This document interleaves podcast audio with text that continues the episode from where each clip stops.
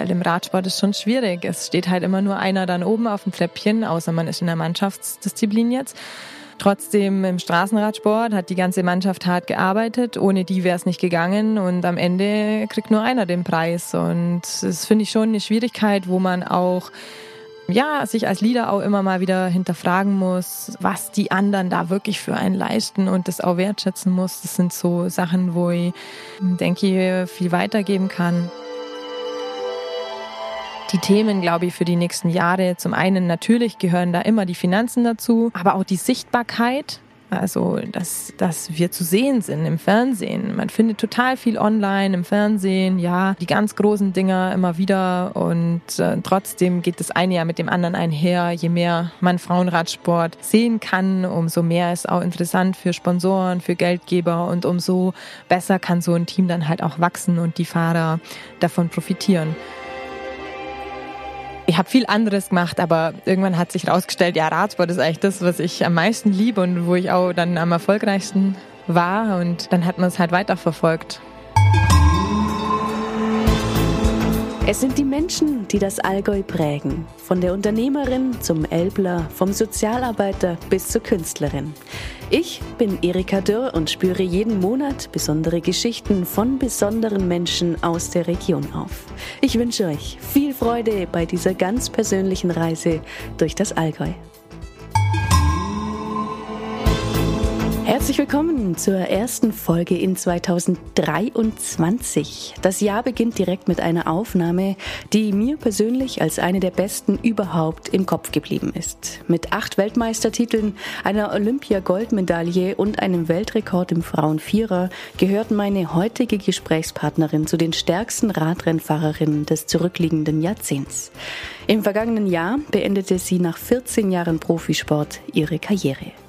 Wir sprechen über Ehrgeiz, Teamleadership und die Rolle der mentalen Einstellung, aber auch über Tiefpunkte, über Dinge, die sie gerne früher gewusst hätte, über Durchhaltevermögen bei ausbleibendem Erfolg und natürlich darüber, wie es jetzt für sie wohl weitergehen wird. Ich wünsche euch eine besonders gute Unterhaltung mit der Ausnahmeathletin aus Durach, Lisa Brennauer. Lisa Brennauer hier im Bus wir sitzen Durach Downtown. Wir probieren es jetzt einfach mal direkt an der Hauptstraße, ob es laut, nicht laut genug oder nee, laut, leise genug ist, so rum, genau. Ja, ähm, schön, dass du da bist erstmal. Ja, hallo, ich freue mich auch sehr und ja, bisher klingt es ja auf jeden Fall schon mal gut. Voll. Du hast im August nach 14 Jahren Profisport deine Karriere beendet. Ist Ruhe eingekehrt? Mittlerweile ist tatsächlich Ruhe eingekehrt. Das hat aber lang gedauert ja. muss ich sagen. Also es sind einfach natürlich noch äh, viele Termine, viele Verpflichtungen da gewesen. Klar, auch teilweise Termine, die ich mir selber gemacht habe und auch in mir drin hat es einfach lang gedauert, bis ich das auch verstanden habe, was äh, welchen Schritt ich da gerade gegangen bin und ja, aber jetzt so langsam aber sicher merke ich einfach, wie ich richtig runterkomme und ich glaube, das ist auch das, äh, worauf du raus wolltest und das, was mir auch einfach gut tut. Mhm.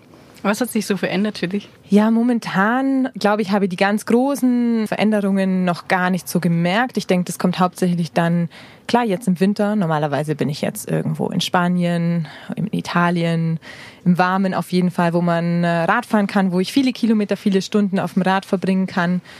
Ich bin jetzt nicht mit meinem Team. Das ist eine große Veränderung. Das ist auch eine Sache, die ich vielleicht so ja, ein bisschen vermisse. Und dann aber im Frühjahr, wenn die meine Lieblingsrennen wieder losgehen, die Frühjahrsklassiker oder auf der Bahn, die Europameisterschaften, ich denke, dann werde ich schon nochmal extra realisieren, was sich tatsächlich alles verändert hat, dass ich jetzt eben nicht mehr Profi-Radsportlerin bin.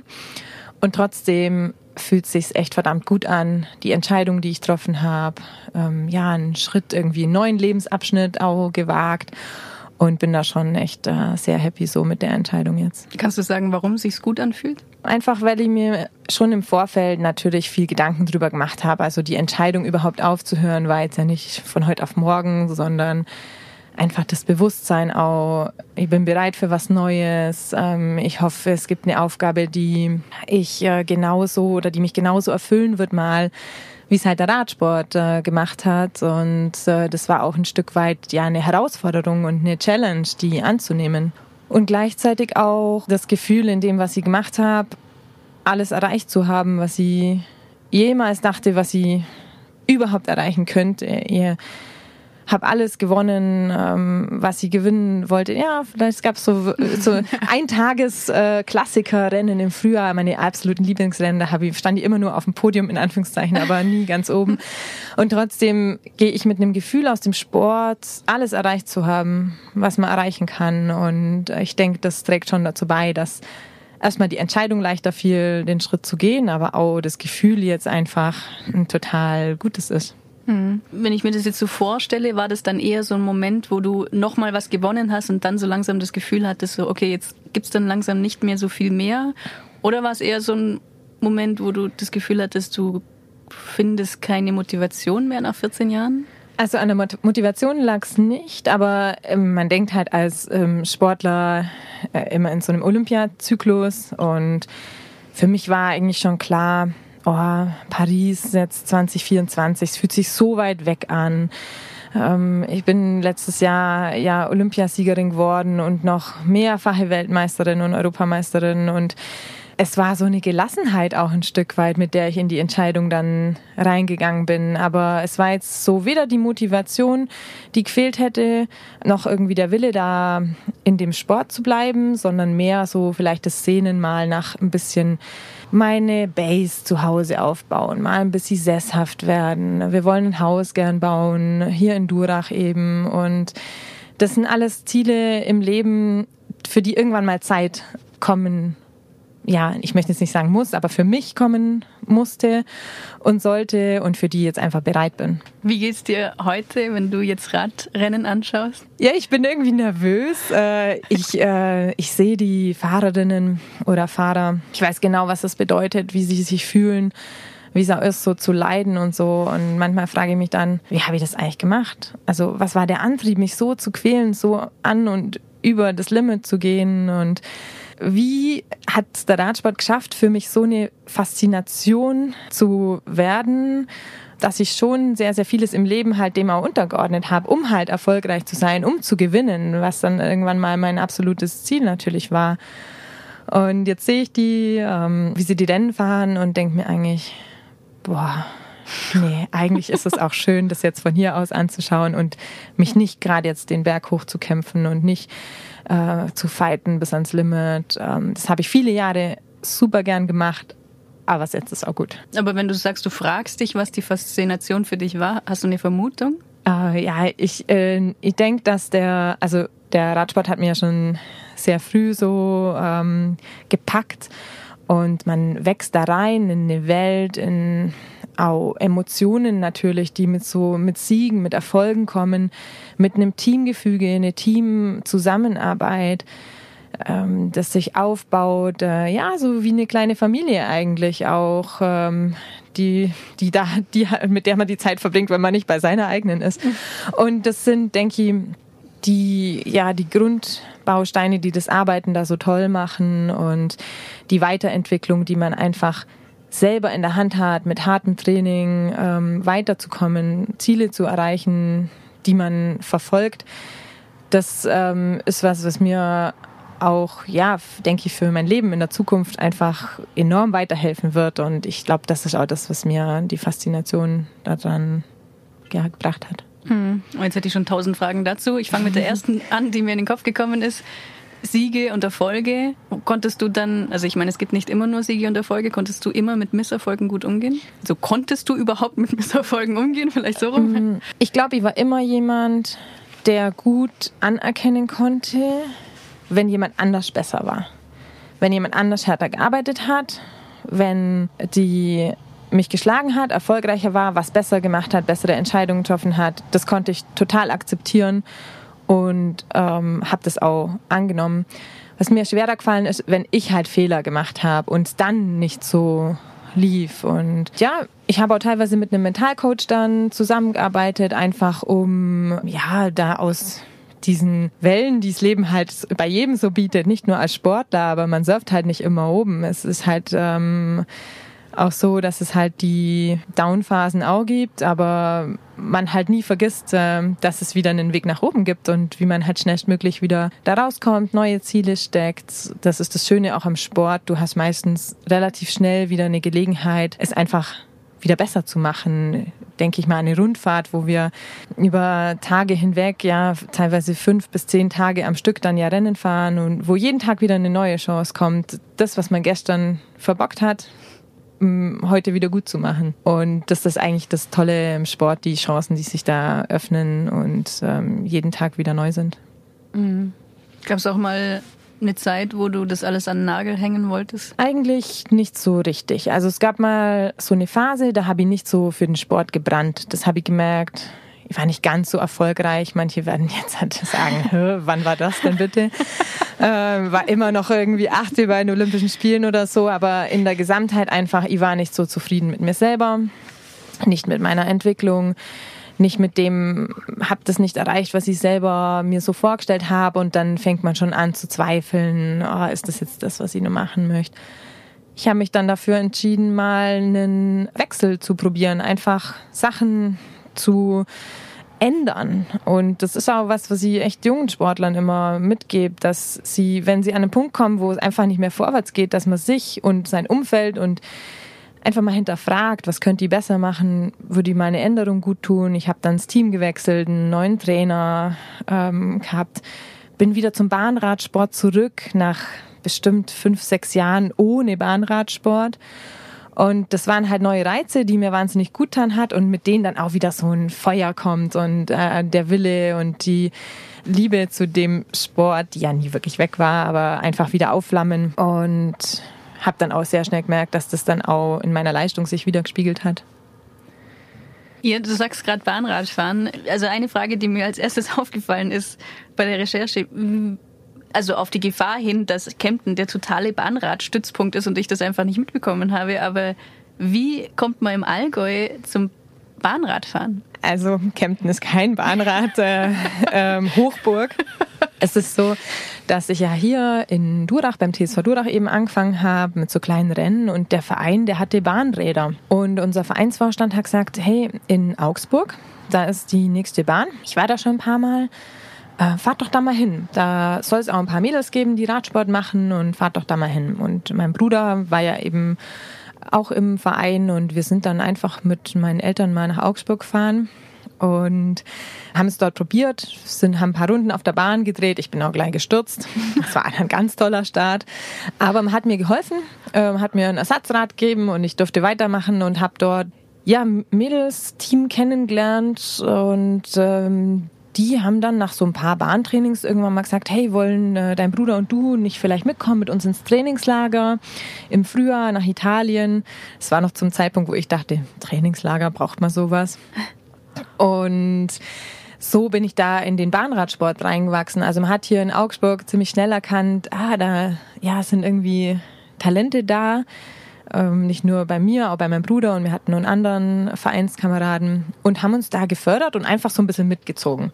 Und da bin ich super dankbar für, weil die haben mich letztendlich auch dazu gebracht, bei so einem Sichtungswettkampf mitzumachen vom Bund Deutscher Radfahrer und da war ich gleich sehr erfolgreich und kam so dann letztendlich auch in den Kader und dann wächst man ehrlich in die Sache irgendwie so rein. Es war jetzt nicht so, dass ich als Kind schon dachte, ich werde mal Olympiasieger, sondern äh, eigentlich war halt Schule und ich habe noch Tennis gespielt und bin noch geschwommen in der Schulmannschaft und Tischtennis war auch mal mein Ding. Also ich habe viel anderes gemacht, aber irgendwann hat sich rausgestellt, ja, Radsport ist eigentlich das, was ich am meisten liebe und wo ich auch dann am erfolgreichsten war und dann hat man es halt weiterverfolgt. Nimm mal mich und den ein oder anderen unerfahrenen Hörer mit. Was ist die Herausforderung am Bahnradfahren? Die Herausforderung am Bahnradsport ist also zum einen, also man ist ja in dieser Halle, manche haben es vielleicht schon gesehen, es sind solche Steilkurven, es ist ein Oval, meistens so 200, also Standard ist eigentlich 250 Meter für internationale Wettkämpfe und es ist eigentlich schon eine Herausforderung, durch die, diese Steilkurve durchzufahren, dann mit dem Rad. Da wirken natürlich viele Kräfte, äh, man muss schnell genug sein, weil sonst rutscht man leider runter. Und ähm, dazu sind die Fahrräder eben so gebaut, ja, ich würde es jetzt mal mit einem Fixie vergleichen. Also man hat keinen Freilauf, so wie wir es normal vom Fahrrad äh, kennen, sondern wie beim Spinning Bike oder beim Fixie eben auch, dass ähm, wenn man, man kann nicht aufhören zu treten, das dreht sich immer weiter, was einem aber auch hilft, durch, die, durch diese Steilkurve und überhaupt die Gegebenheiten auf der Bahn da zu fahren. Und die Bahnräder haben auch keine Bremsen, ähm, weil ja, man sollte auch nicht bremsen, sonst rutscht man, wie gesagt, auch äh, runter aus der Steilkurve. Und ja, so ist eigentlich die erste Hürde für jemanden, der anfängt damit, äh, überhaupt da erstmal seine Runden zu drehen, sich zu trauen, mal hochzufahren. Jeder, der schon mal auf so einer Bahn war oder mal darunter geguckt hat, wie steil das tatsächlich wirklich ist, ähm, ja, da ist schon Respekt irgendwo da, äh, was am Anfang ein bisschen Überwindung kostet und am Ende liebt man aber das Gefühl, mit einer sehr hohen Geschwindigkeit durch diese Kurven zu brettern. Im Bauch kribbelt's natürlich, weil die ganzen Kräfte da auf einen einwirken und ähm, man kann eben sehr hohe Geschwindigkeiten fahren ah, das ist so der, ja, der Reiz äh, an dem Ganzen auch irgendwie und ja, wie äh, du schon merkst, äh, brenne ich da echt total dafür und ähm, ist es auch, ja, so ein Steckenpferd dann irgendwo auch irgendwann von mir geworden. Hm. Wie schnell ist man da? Ja, man kann, also so gerade in so einer Mannschaftsverfolgung, ja, wir fahren da schon über 60 kmh auf jeden Fall in den Spitzen. Die Sprintern haben wir öfter mal über 70 kmh drauf. Das sind schon echt äh, enorme Geschwindigkeiten für das, dass man ja auf der Ebene ist und nicht in irgendeiner Abfahrt. Jetzt hast du vorher gesagt, die haben gesehen, dass es, dass es da Talente gab. Findest du, dass du Talent hast oder hast du einfach brutal viel Ehrgeiz? Also ich glaube schon, dass ich generell so ein Talent für Sport habe. Also ich habe ja auch viele andere Sportarten eben so als Kind gemacht. Und ich habe auch lange Zeit gedacht, dass ich gar nicht so viel trainieren muss, weil ich bin ja gut. Und ja, ich würde vielleicht rückblickend sagen, ich habe ich habe lang von diesem Talent auch irgendwo ein Stück weit gelebt oder von dem auch diese körperlichen Voraussetzungen. Ähm, Trainingsreize schlagen super schnell an bei mir. Wenn ich mal zwei Wochen ins Fitnessstudio gehe, dann passen mir meine Hosen schon nicht mehr, weil die Muckis einfach schnell wachsen. So, so ist so mein Körpertyp. Ich glaube, das ist eine gute Voraussetzung generell für ja, einen, einen Sportler. Und dann habe ich irgendwann erkannt, dass Training zwar, naja, nervig ist, nicht so toll wie Rennen fahren. Ich wollte halt immer Rennen fahren aber dass wenn man das beides kombiniert und das Training ordentlich strukturiert und auch die Liebe da dazu findet, dass es dann halt einfach am allerbesten funktioniert. Und ich muss echt sagen, also so die Begeisterung fürs Training, auch für lange Trainingseinheiten, habe ich ehrlich gesagt erst relativ spät so gefunden, echt erst in den vergangenen Jahren, auch in der Corona-Phase zum Beispiel, wo ich sehr, sehr viel ähm, trainiert habe und gleichzeitig gesehen habe, wie man dann eben von Woche zu Woche einen Fortschritt macht und was sich im Körper da tut, ähm, einfach mal auch die Zeit zu haben, einen langen Trainingsblock aufzubauen und sich weiterzuentwickeln, da habe ich ja eigentlich erst so richtig gemerkt, was Training im Körper tatsächlich bewirkt.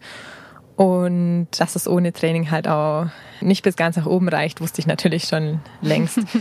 Aber der Zeitpunkt auf jeden Fall, wo ich erkannt habe, hey, wenn ich super trainiere und mein Talent habe ich sowieso und die körperlichen Voraussetzungen will ich jetzt mal sagen, weil ich glaube, das ist das, was letztendlich auch ein Talent irgendwo ist.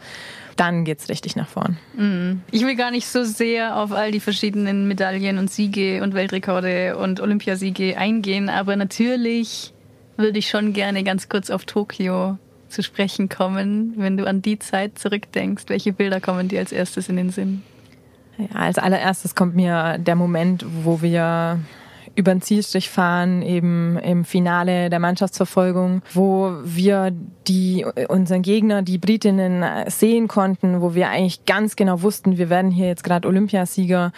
Also ich sehe uns halt ja, jubeln. Ich habe auch so die Hand nach oben gerissen und echt ganz laut geschrien und habe das Team, also sowohl das Männerteam als auch unsere Betreuer, die standen alle an der Bande, haben uns angefeuert, haben uns bejubelt, haben uns zugerufen. Das sind die Momente, wo wir uns dann auch in den Arm gefallen sind, nachdem wir runterkamen von der Bahn und es eigentlich nur gar nicht fassen konnten, was gerade wirklich passiert ist. Noch mal, auch mit einem Weltrekord noch mal Olympiasieger zu werden. Also so ein Traum, der da in Erfüllung geht. Und das sind wirklich Bilder, die sind für mich da, wie wenn es gestern war. Noch ein anderes Bild? ja, noch ein anderes Bild ist ähm, vom Straßenrennen. Wir hatten das Hotel mit so einem Blick auf den äh, Fuji-Berg. Also es war ein japanisches Hotel, in dem wir gewohnt haben. Wir waren ja nicht im Olympischen Dorf, weil es war so ein, zwei Stunden außerhalb, die ganzen Radsport-Events.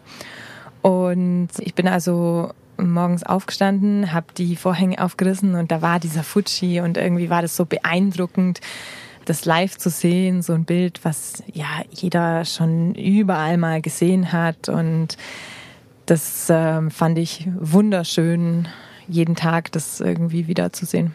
Cool. Du hast vorher schon so ein, zwei Sachen gehabt, von wegen, ja, das würdest du anderen Radsportlern empfehlen oder dir auch, wenn du das früher gewusst hättest oder so. Wenn du jetzt auf die 14 Jahre zurückblickst, gibt es was, was du der jungen Lisa so zurückbeamen wollen würdest? Oder was würdest du, was würdest du vielleicht auch anders machen? Also anders machen würde ich eigentlich nichts. Aber es gibt so Erfahrungen, die man halt im Laufe der Zeit gesammelt hat, die, ja, wo ich mir jetzt denke, oh, es wäre cool gewesen, ich hätte es einfach früher begriffen oder verstanden oder gewusst. Zum einen eben das mit dem Training, was ich vorher angesprochen habe, dass sie echt immer ja, ich habe einfach nicht so gern trainiert und wollte immer nur Rennen fahren, aber es ist viel besser, wenn man einen konstanten Aufbau machen kann, auch die Zeit sich selber nimmt, eben nicht von Rennen zu Rennen nur zu reisen, sondern eine Trainingsphase macht.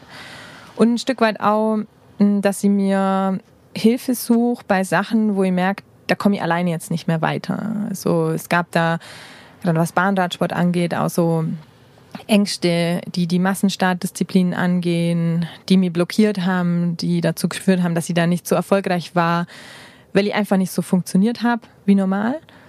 Und das hat viel zu lange habe ich das halt so hingenommen und habe ja nicht auf den Rat von meinem Umfeld, also von meinem Partner oder meinen Eltern auch gehört, die halt es schon viel länger erkannt hatten, dass sie mir da vielleicht mal Hilfe suchen sollte, damit es dann auch besser läuft. Und das ist so ein Punkt, es geht aber vielleicht auch vielen so, auch die nicht Sportler sind, dass man so Tipps aus dem direkten Umfeld gar nicht so gerne annimmt. Aber wenn dann irgendjemand von außen kommt, der damit vielleicht gar nicht so viel zu tun hat und das einem sagt, dann klickt es auf einmal und dann denkt man sich, ja, stimmt, haben ja eigentlich alle schon längst gesagt, hätte ich es doch mal gemacht. Wir haben mir eben dann Hilfe gesucht von einem Mentalcoach. Hat super funktioniert, würde ich jederzeit wieder machen, habe ich auch in meiner Karriere immer, immer wieder gemacht, kann jedem nur raten. Und da hätte ich das vielleicht gerne ein bisschen früher erkannt. Gibt es noch was anderes? Mm, ja, eine Sache vielleicht noch, was so duale Karriere angeht. Ich habe ja Abitur gemacht in Kempten, auch während meiner Karriere. Und bin dann direkt nach dem Abitur habe ich die Möglichkeit bekommen, zur Sportfördergruppe der Bundeswehr zu gehen. Also so ein Stück weit Sicherheit. Dann stehe ich ja vor der Entscheidung, was mache ich jetzt? Möchte ich Sportlerin sein oder ein Studium machen? Wovon lebe ich eigentlich dann? Wie kann ich es alles finanzieren? Und in der ganzen Phase haben sich natürlich die Chancen und Möglichkeiten, Ausbildungen, Fernstudiums und so weiter zu machen, ja, total verbessert. Und ich habe da viel zu spät den Ehrgeiz entwickelt, mal was durchzuziehen. Ich habe viel angefangen und nicht fertig gemacht. Und das wäre auch so ein Punkt, wo ich ähm, mir irgendwie wünschen würde, das hätte ich vielleicht anders gemacht, wobei ich jetzt gegen Ende gerade noch so die Kurve gekratzt habe.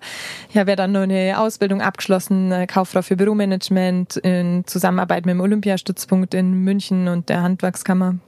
Und bin dann glücklicherweise Berufssoldatin geworden, habe also einen festen Job für ja für die Ewigkeit möchte ich jetzt mal sagen, aber so ah, zwischenzeitlich war mir es schon mulmig und es hat mich auch in meiner sportlichen Karriere, ich würde schon sagen, negativ beeinflusst, dass ich im Hinterkopf immer hatte, ja, was mache ich eigentlich, wenn ich mal nicht mehr Rad fahre? Warum ähm, kann ich das nicht durchziehen? Aber Radsport ist so ein zeitaufwendiger Sport auch wieder, dass ich gar nicht wusste, wie ich es hätte machen sollen. Wobei es sehr viele machen. Also die nebenbei ein Studium machen, abschließen, trotzdem erfolgreich sind. Ich habe es nicht hinbekommen, lange Zeit. Und erst gegen Ende dann so richtig nur die Kurve gekratzt und da hätte ich mir, ja, würde ich rückblickend ein bisschen mehr Einsatz machen. Eine Frage, die wahrscheinlich dir schon maximal aus den Ohren raushängt, aber natürlich, ja, von wegen, wie geht's weiter? Du hast mal gesagt, ähm, du willst gerne nah am Sport bleiben. Und was ich in dem Zusammenhang, oder im nächsten Satz hast du noch gesagt, das ist Sport zum Anfassen. Also erstmal, was ist denn, was, was macht am Radsport jetzt das Anfassbare für dich aus? Das Anfassbare am Radsport, auch gerade vielleicht am Frauenradsport, ist für mich, dass die Menschen, die Zuschauer halt extrem nah an uns rankommen, also vorm Start. Ähm, man kann ähm, ja mit den Sportlern in Kontakt treten, kann beim Warm-up zuschauen, kann irgendwie das äh, miterleben. Der Wettkampf selber, gerade auf der Straße, ist ja aber dafür immer super schnell vorbei. Also und äh, schon sind die Fahrer durch. Ähm, aber ja, dafür am Bahnradsport als eine Hallensportart, sage ich jetzt mal, ähm, in einem Stadion drin, wieder ganz anders. Also für mich ist es schon eine Sportart zum Anfassen, gerade im Frauenbereich, die das auch noch viel mehr zulassen, kommt man viel näher ran an die Athleten. Und was meine Zukunft betrifft, ich habe jetzt neulich eine, äh, meine A-Trainer-Ausbildung abgeschlossen beim Bund Deutscher Radfahrer. Könnte mir also vorstellen, Trainerin zu werden. Ich hatte es ja schon angesprochen, ich bin Berufssoldatin bei der Bundeswehr. Das heißt, ich bleibe dort. Es gibt verschiedenste Möglichkeiten, was ich mal machen kann. Aber eine davon wäre eben, ähm, ja, Trainerin zu werden und gleichzeitig trotzdem ja, bei der Bundeswehr zu sein, dort angestellt. Und das ist schon was, was, was ich anstrebe, was mir Spaß machen wird, das Wissen, Erfahrung weiterzugeben. Das wäre dann eben in Zusammenarbeit mit dem Bund Deutscher Radfahrer, also mit der Nationalmannschaft. Das ähm, ist wirklich ein Weg, den ich anstrebe. Hier sind jetzt die letzten Gespräche noch nicht gesprochen, gelaufen, wie das genau aussehen kann, ob ich da die richtige Stelle auch bekomme und alles, aber das ist schon was, ja, wo ich jetzt mal alles in die Wege geleitet habe, äh, dass sie die Chance wahrnehmen kann. Mhm.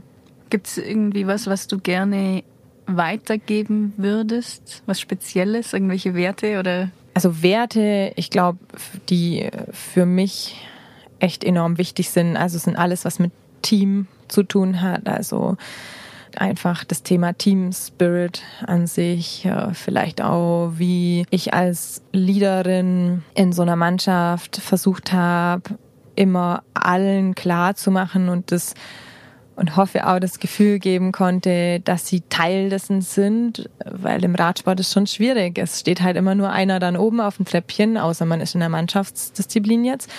Trotzdem im Straßenradsport hat die ganze Mannschaft hart gearbeitet. Ohne die wäre es nicht gegangen und am Ende kriegt nur einer den Preis. Und das finde ich schon eine Schwierigkeit, wo man auch ja, sich als Leader auch immer mal wieder hinterfragen muss, was die anderen da wirklich für einen leisten und das auch wertschätzen muss. Das sind so Sachen, wo ich denke, viel weitergeben kann, aber auch mal von den Werten ein Stück weit weg viele Details und Perfektionismus, was das Thema Einzelzeitfahren angeht.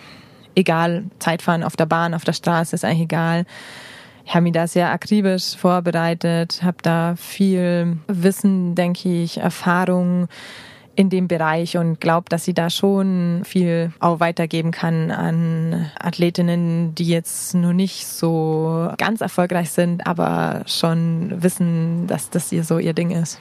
Eine andere Sache, für die du dich, glaube ich, auch einsetzt, ist das Equal Pay. Äh, es gibt einfach einen riesigen Unterschied zwischen Bezahlung oder Preisgelder für Männer als für Frauen. Zum Beispiel, das Paradebeispiel ist immer die Tour de France, wo die Männer zwar auch 21 Tage fahren und natürlich viel mehr Teilnehmer sind. Die kriegen 500.000 Euro und die Frauen mit acht Tagen kriegen dann noch 50.000 was ist da momentan so der Status quo? Wohin willst ja gut, wohin willst du? Wahrscheinlich zu genau gleich, oder? Ja, ich denke, genau gleich ist immer schwierig. Also ich sehe das natürlich schon, dass jetzt die Männer ähm, mehr Kilometer fahren oder längere Tage. Und ich bin jetzt auch natürlich dafür, dass man das irgendwie angleicht oder mal schaut, ja, wenn die jetzt 21 Tage fahren und wir sieben, dann ist das, ja, dass man das irgendwo so ins Verhältnis ähm, stellt. es hat sich brutal viel getan im Frauenradsport über die Jahre hinweg, über die Jahre, in denen ich Radsport gemacht habe. Also von der Zeit, wo die eigentlich die meisten Fahrer Fulltime arbeiten gingen und dann eigentlich einen professionellen Radsport mehr als Hobby gemacht haben, hin zu einer wirklich, ähm, ja, einer professionellen Aufgabe, Radsportler zu sein, die auch bezahlt wird, von der man leben kann. Und trotzdem sind die Unterschiede einfach gigantisch. Klar, von Männern zu Frauen, okay, zum einen, aber auch innerhalb des Ganzen sind auch noch enorm große Unterschiede. Und trotzdem hat sich total viel nach vorn bewegt. Es gibt jetzt Mindestgehälter auf einem guten Niveau, was gerade diese World Tour Teams, also die Teams in der höchsten Kategorie angeht. Und dann wird aber halt also die Kluft nach unten einfach enorm groß und der Radsport im Frauenbereich wächst halt gerade ähm, rapide. Die Teams müssen jetzt erstmal auch die Zeit haben, um da hinterher zu rennen. Der Kalender ist voll bis oben hin.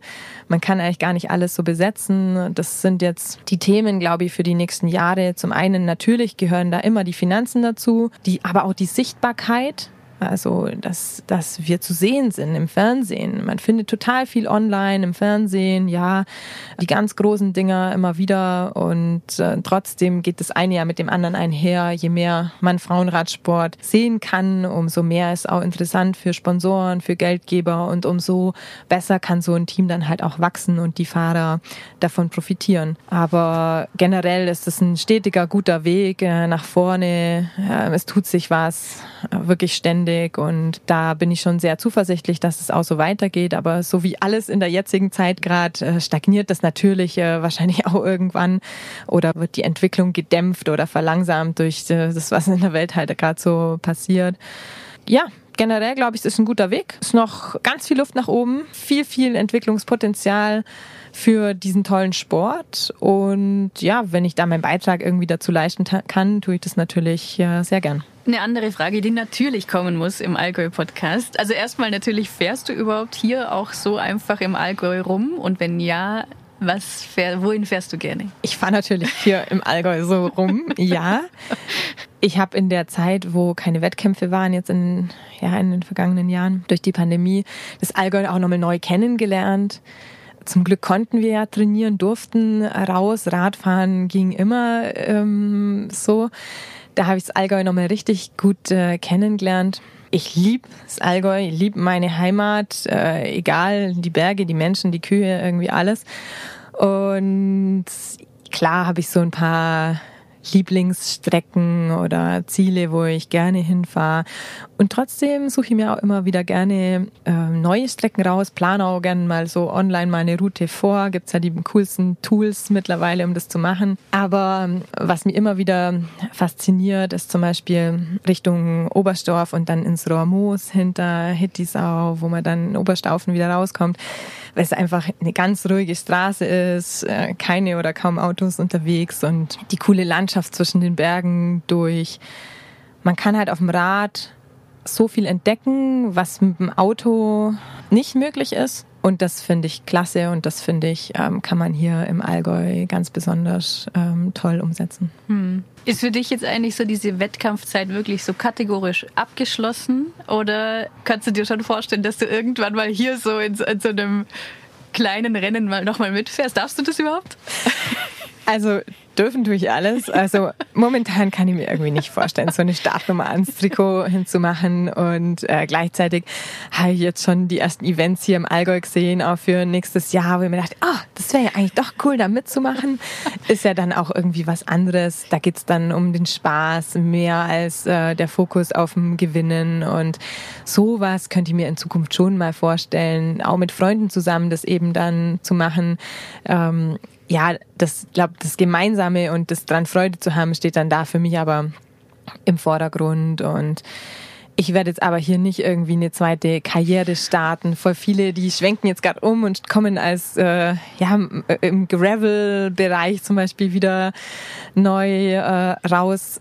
Sowas strebe ich nicht an, aber so aus Freude mit meinen Freunden sowas zu machen, das würde ich auf keinen Fall ausschließen. Hm. Könntest du dir vorstellen, dass wenn du jetzt, was weiß ich, nächstes Jahr dann wieder einfach so beim Radfahren bist oder auch bei mal so einem kleinen Wettkampf, dass du dann, wenn du dann merkst, dass du halt einfach doch nie, wahrscheinlich nicht mehr die Leistung hast, wie jetzt von 2021, 2022, dass es an dir nagt? Oder ist es Kannst du dir vorstellen, wie das läuft? Das nagt auf jeden Fall an mir. Das merke ich jetzt schon. Also klar, ich habe jetzt lang nicht mehr so viel trainiert wie vorher. Ich gehe natürlich nach wie vor gern Radfahren, bin auch jetzt laufen gegangen. Freue mich auf den Schnee, dass ich langlaufen gehen kann. Und äh, ja, den Winter auch mal hier genießen. Normal bin ich ja, wie gesagt, immer unterwegs gewesen, irgendwo im Warmen. Und ja, also wer sich auf jeden Fall schon richtig drauf freut, dass ich meine Form verliere, ist mein Freund. Äh, der freut sich auf die ersten gemeinsamen Radtouren, äh, wenn er nicht mehr hinter mir her äh, hecheln muss, sondern das äh, sich so ein bisschen ausgeglichen hat. Wahrscheinlich werde ich irgendwann ihm nicht mehr hinterherkommen, wer weiß. Ich denke, dass es schon ein bisschen an mir nagen wird. Ich glaube, es ist halt ein Prozess, in dem man reinsteigt, der so kommen wird und ja, die Freunde hier, die freuen sich auf jeden Fall schon drauf. Kannst du eigentlich lümmeln? So einfach mal ein paar Stunden auf der Couch rumflätzen? Ich bin ein sehr guter Chiller, doch auf jeden Fall. Also ähm, kann ich.